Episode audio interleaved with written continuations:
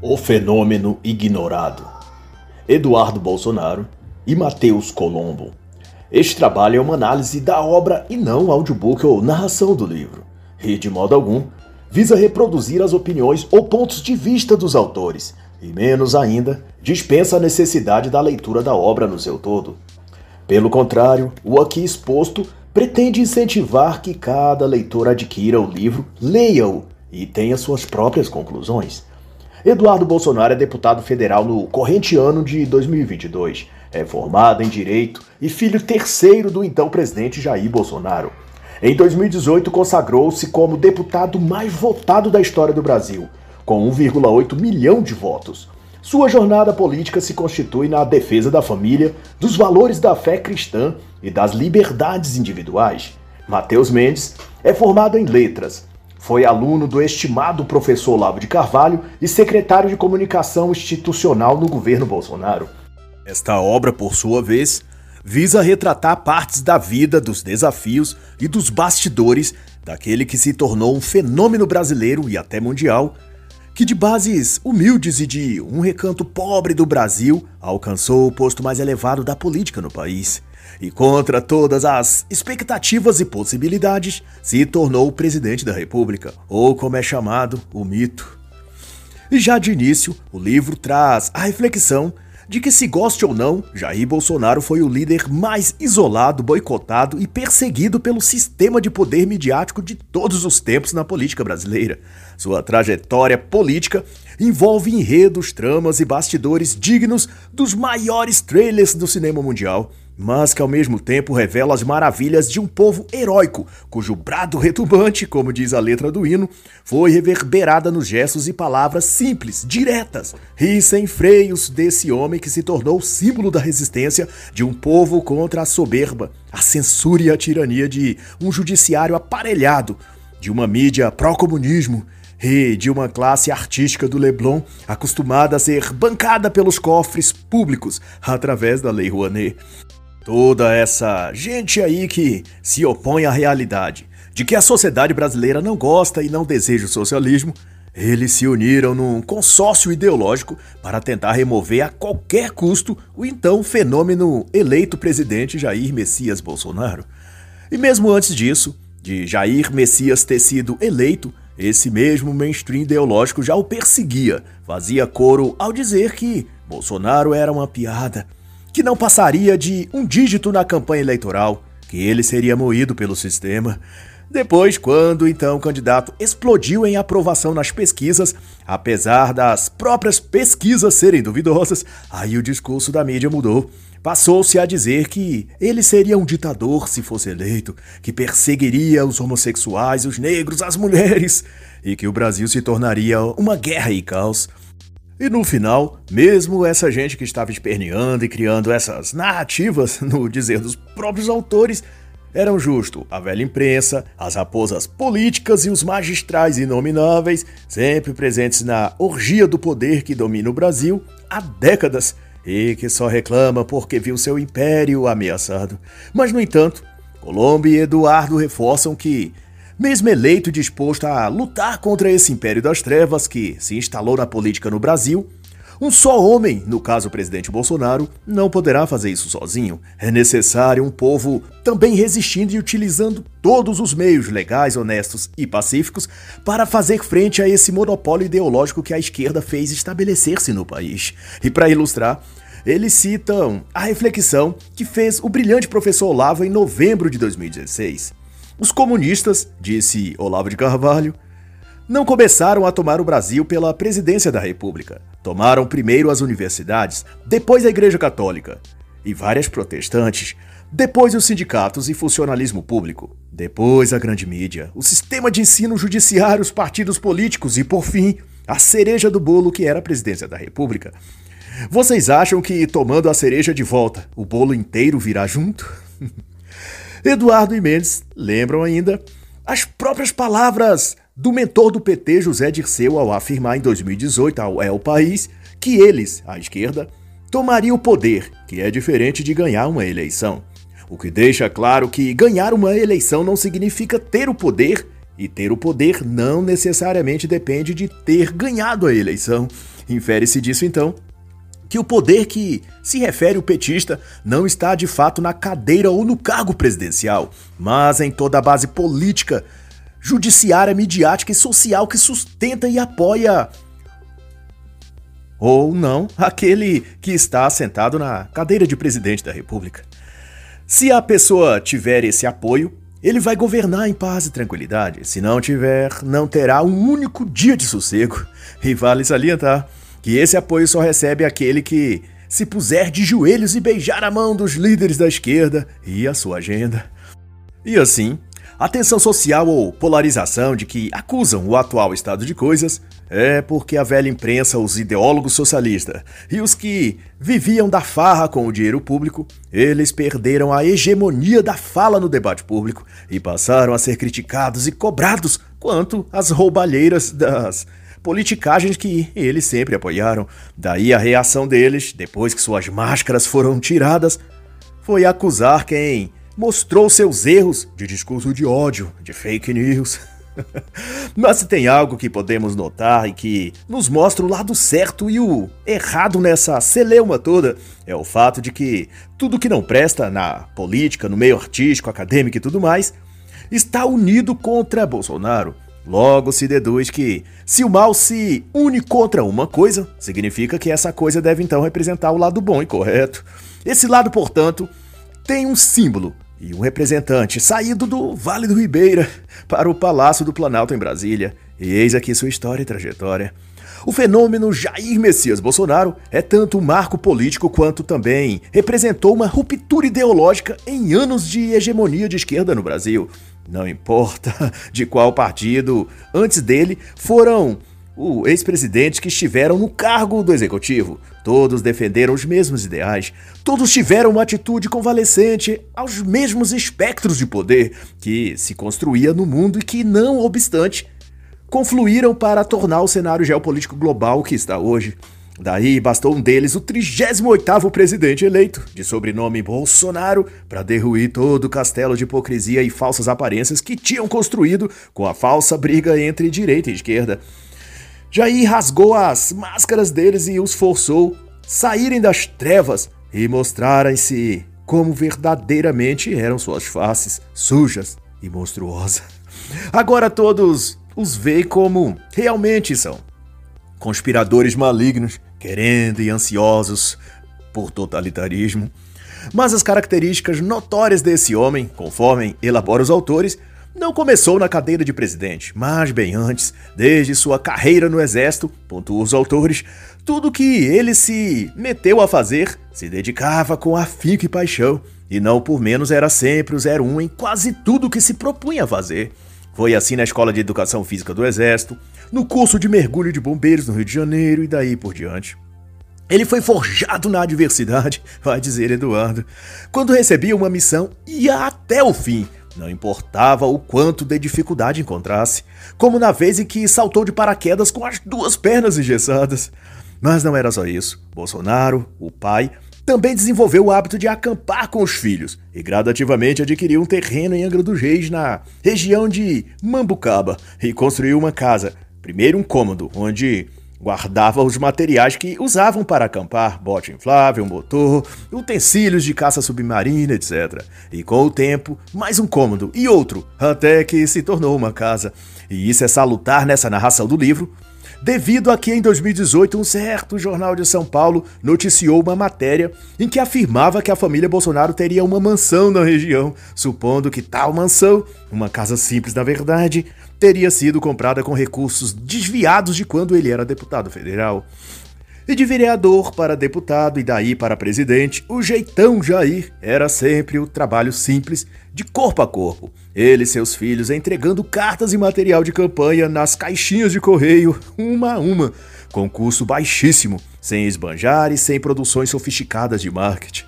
Ele sempre priorizou o lado humano, a experiência verdadeira, ao invés de maquiagens ideológicas para ludibriar o público.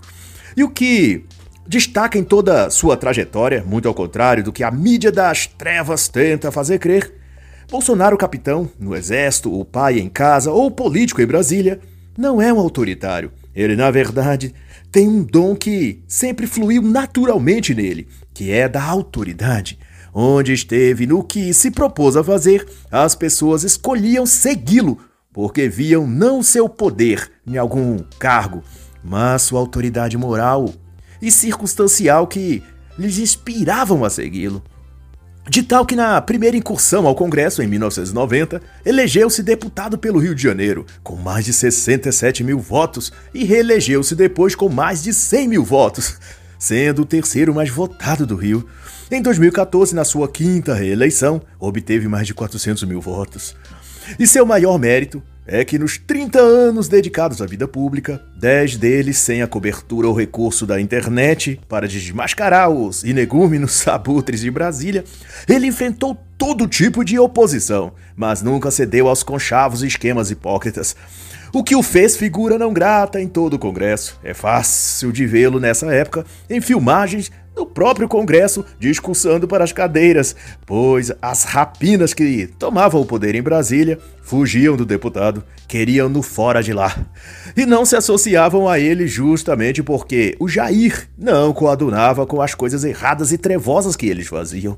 À medida que esses corvos de Brasília não conseguiam nem corrompê-lo e nem demovê-lo de Brasília, optaram por isolá-lo fingir que ele não existia, deixá-lo sozinho falando para as paredes. O que não esperavam é que o Jair tinha sido forjado na luta, na adversidade. Suas convicções eram inegociáveis e seus valores inabaláveis, vai dizer os autores. Nos conta também, Mendes e Eduardo, que foi a partir de 2003 que o então deputado Bolsonaro passou a posicionar-se muito mais destacadamente ao projeto ideológico de esquerda, porquanto as garras do marxismo se tornaram mais visíveis. O esquerdismo já não escondia mais a sua agenda de destruição da família, da fé e dos valores e do trabalho.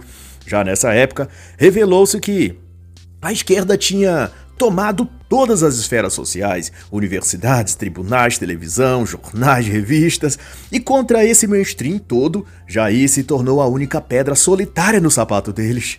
E essa pedra incomodava muito mais pois se multiplicaria em 2000 com 17 anos de idade. Outra pedrinha de sobrenome Bolsonaro, Carlos Bolsonaro, elegeu-se sob as bênçãos do pai, vereador pelo Rio de Janeiro. Em 2002, Flávio também seria eleito ao Congresso. Outra pedra para incomodar o sapato esquerdista. e em 2014, o ciclo se completava com a eleição de Eduardo, o 03, o deputado federal mais votado com mais de um milhão de votos. e em 2002, Eduardo 03 passou a cursar direito na UFRJ. E sua constatação foi de que, mesmo naquela época, período pré-internet, as universidades já estavam dominadas pelos esquerdistas, pelo pensamento revolucionário de esquerda. Ele conta como vários políticos pró-comunismo frequentavam e palestravam lá com frequência, e como os professores exaltavam figuras como Che Guevara, Carlos Lamarca. Foram anos complicados, diz ele.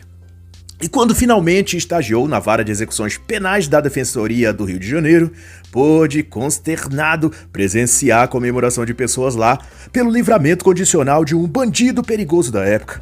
Foi ali que ele desanimou de seguir carreira na advocacia e começou a pensar na carreira policial. Em 2004, foi para os Estados Unidos através de um intercâmbio. Lá morou em República e trabalhou em fast food.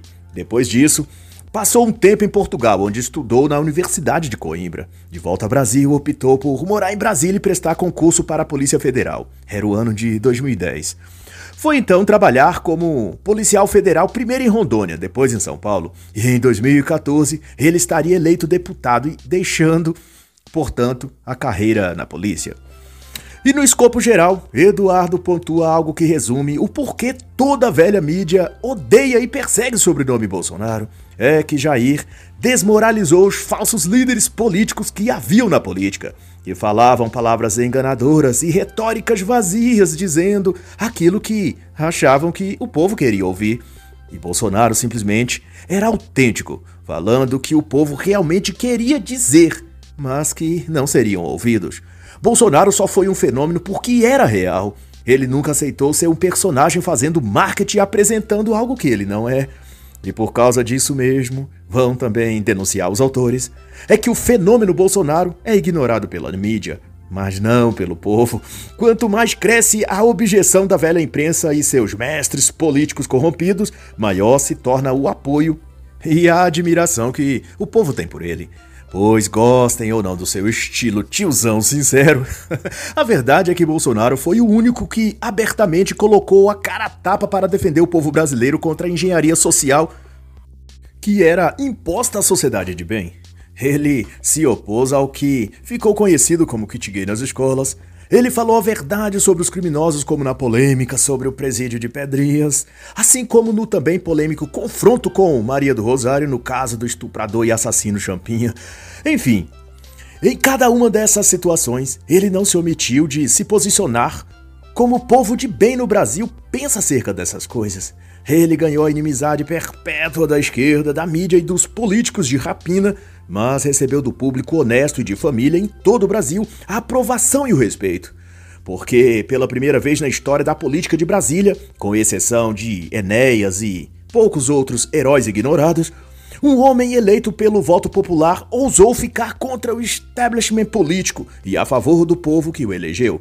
Algo que deveria ser natural para um político, representar aqueles que o elegeu se tornou, de fato, algo raríssimo de ver acontecer. São as contradições bizarras de Brasília e do poder. Sobre o desarmamento, Bolsonaro estava lá, defendendo o direito do cidadão defender-se armado. Sobre retirar pai e mãe dos respectivos dias comemorativos, trocando por Dia do Cuidador, Bolsonaro estava lá, para ir contra esse absurdo. Enfim, quando os absurdos vinham para derruir os valores tradicionais da nação, ele estava lá. E é por isso que o povo respeita e o admira. E por isso que se tornou um mito. Pois no mundo de então é raríssimo de ver políticos, principalmente, defender o que é certo.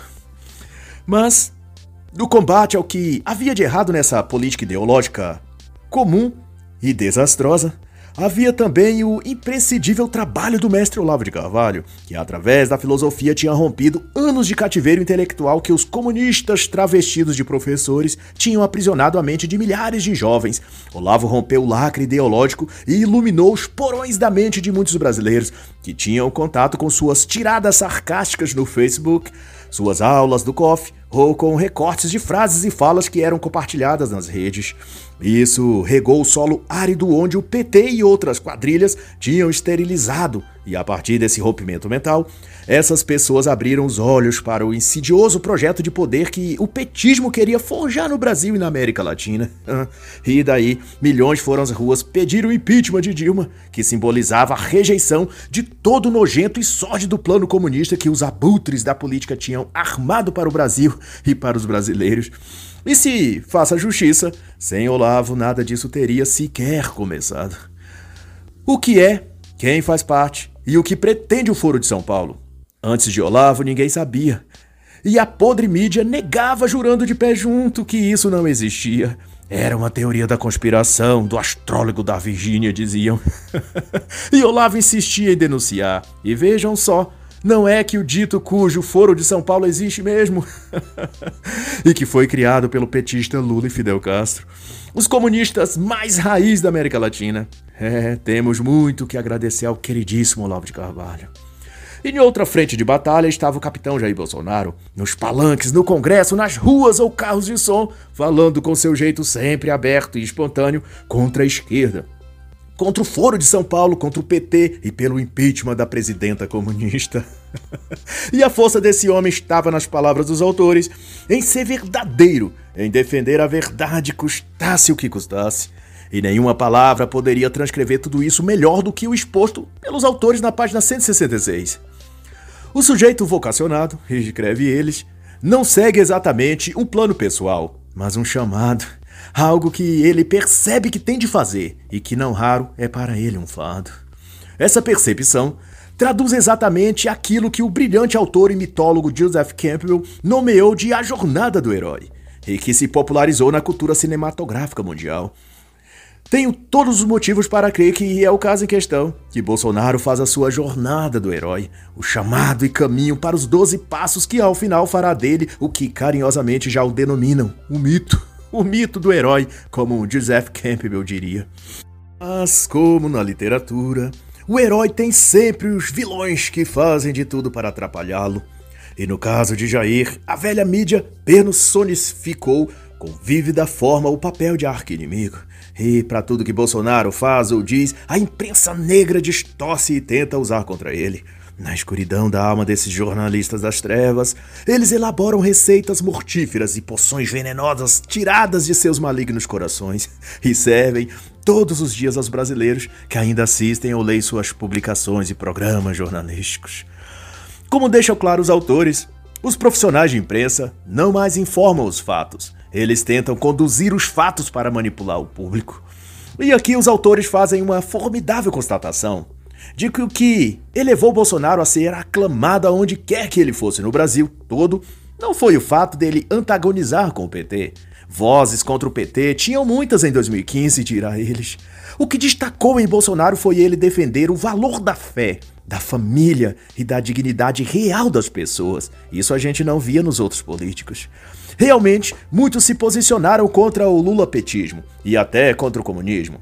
Mas poucas vozes falaram em favor dos princípios que os brasileiros de bem possuíam e queriam ver defendidos, como família, fé, liberdade. Mas, como o jogo do vilão é mentir e caluniar o herói, a mídia seguia em tentar desacreditar o então candidato a presidente Jair Bolsonaro. Surgiam pesquisas e mais pesquisas dizendo que Bolsonaro perderia para todos. Primeiro diziam que ele não passaria de 1% dos votos, depois que não faria nem 10%. E quando cada uma dessas falácias que chamavam de pesquisas eleitorais iam caindo, inventavam uma outra. E em 28 de setembro de 2018, o Datafolha dava como certo que Bolsonaro perderia para todos os candidatos e que no segundo turno Ciro venceria Haddad. Mas a verdade foi totalmente diferente. Alckmin pontuou vergonhosos 4,76%.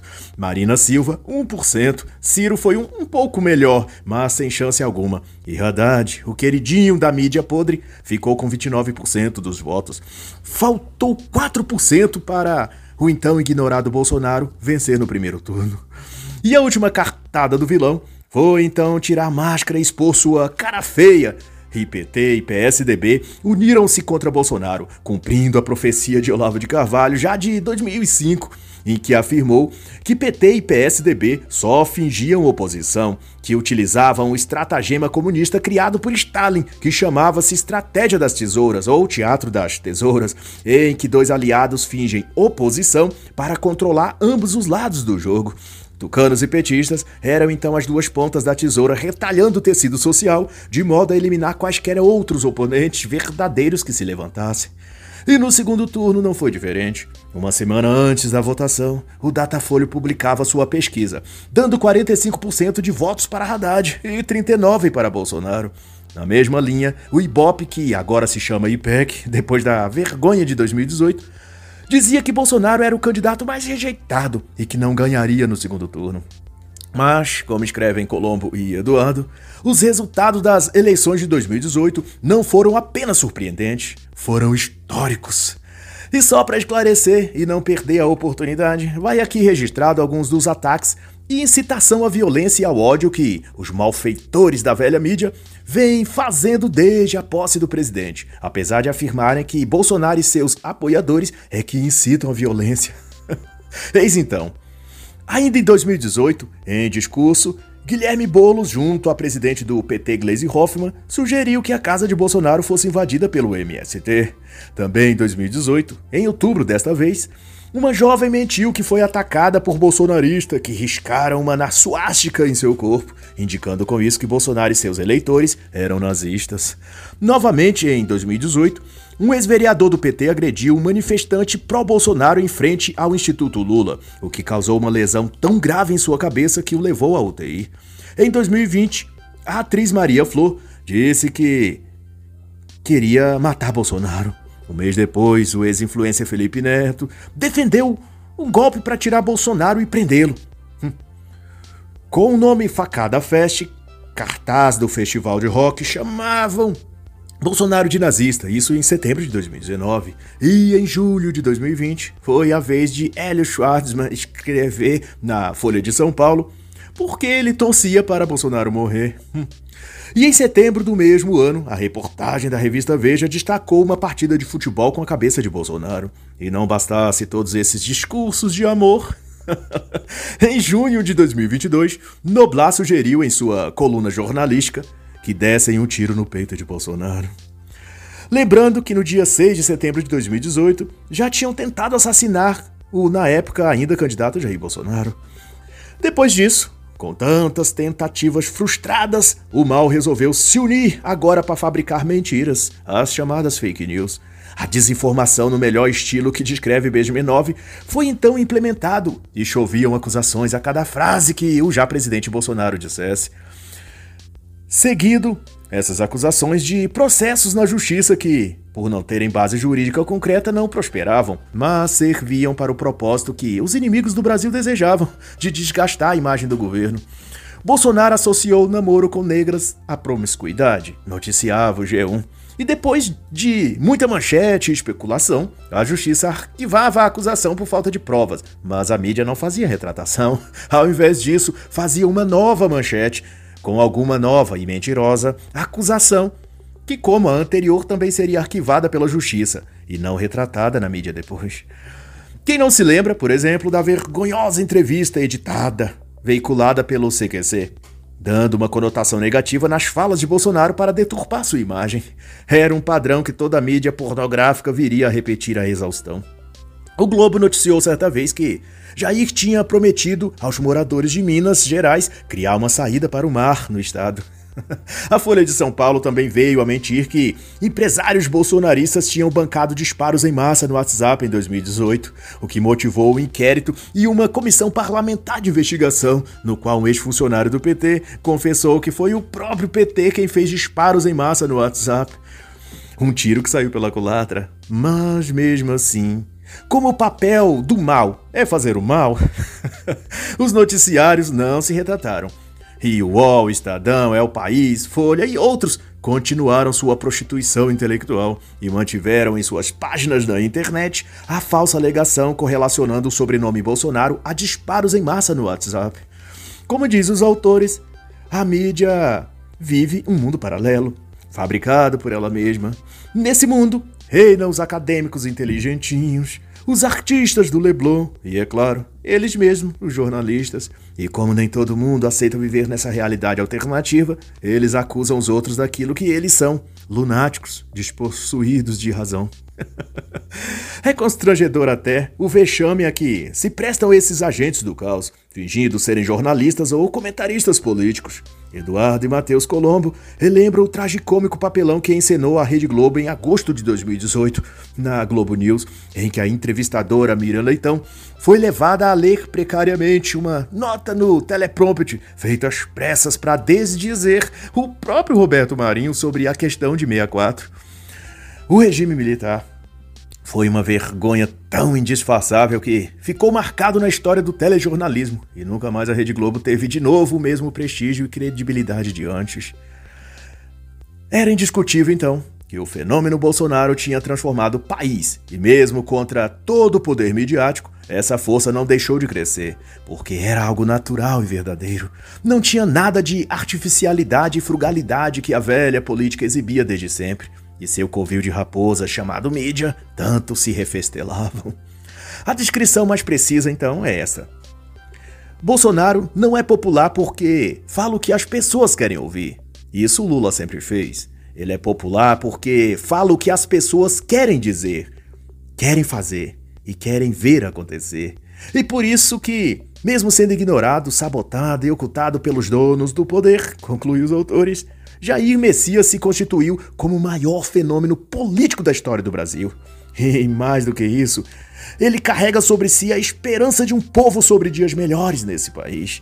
Uma missão ou jornada que o capitão não se recusou a fazer, pois afinal, como retratam os contos míticos, o herói pode ouvir seu chamado de muitas formas. Por vontade própria, como Teseu ao chegar a Atenas e ouvir a história do Minotauro, pode ser levado por circunstâncias alheias a ele, como Ulisses, guiado sem saber por Poseidon. Pode também ser por um aparente erro ou acaso, como as princesas dos contos de fadas. Ou pode ocorrer por meio de um clamor de um povo angustiado querendo se libertar, necessitando apenas de um líder que vá à sua frente e os conduza na batalha. Alguém duvida que foi assim com o capitão Jair Messias Bolsonaro? Faça então os votos que se fez num certo dia memorável, e por que não dizer mítico, lá pelas bandas de Brasília em 17 de abril de 2016. Perderam em 1964, perderam em 2016. Pela família e pela inocência das crianças em sala de aula, contra o comunismo, pela nossa liberdade, contra o Foro de São Paulo, pelas nossas Forças Armadas, por um Brasil acima de tudo e por Deus acima de todos. O meu voto é sim. E assim encerra a análise da obra O Fenômeno Ignorado, de Matheus Colombo Menes e Eduardo Bolsonaro.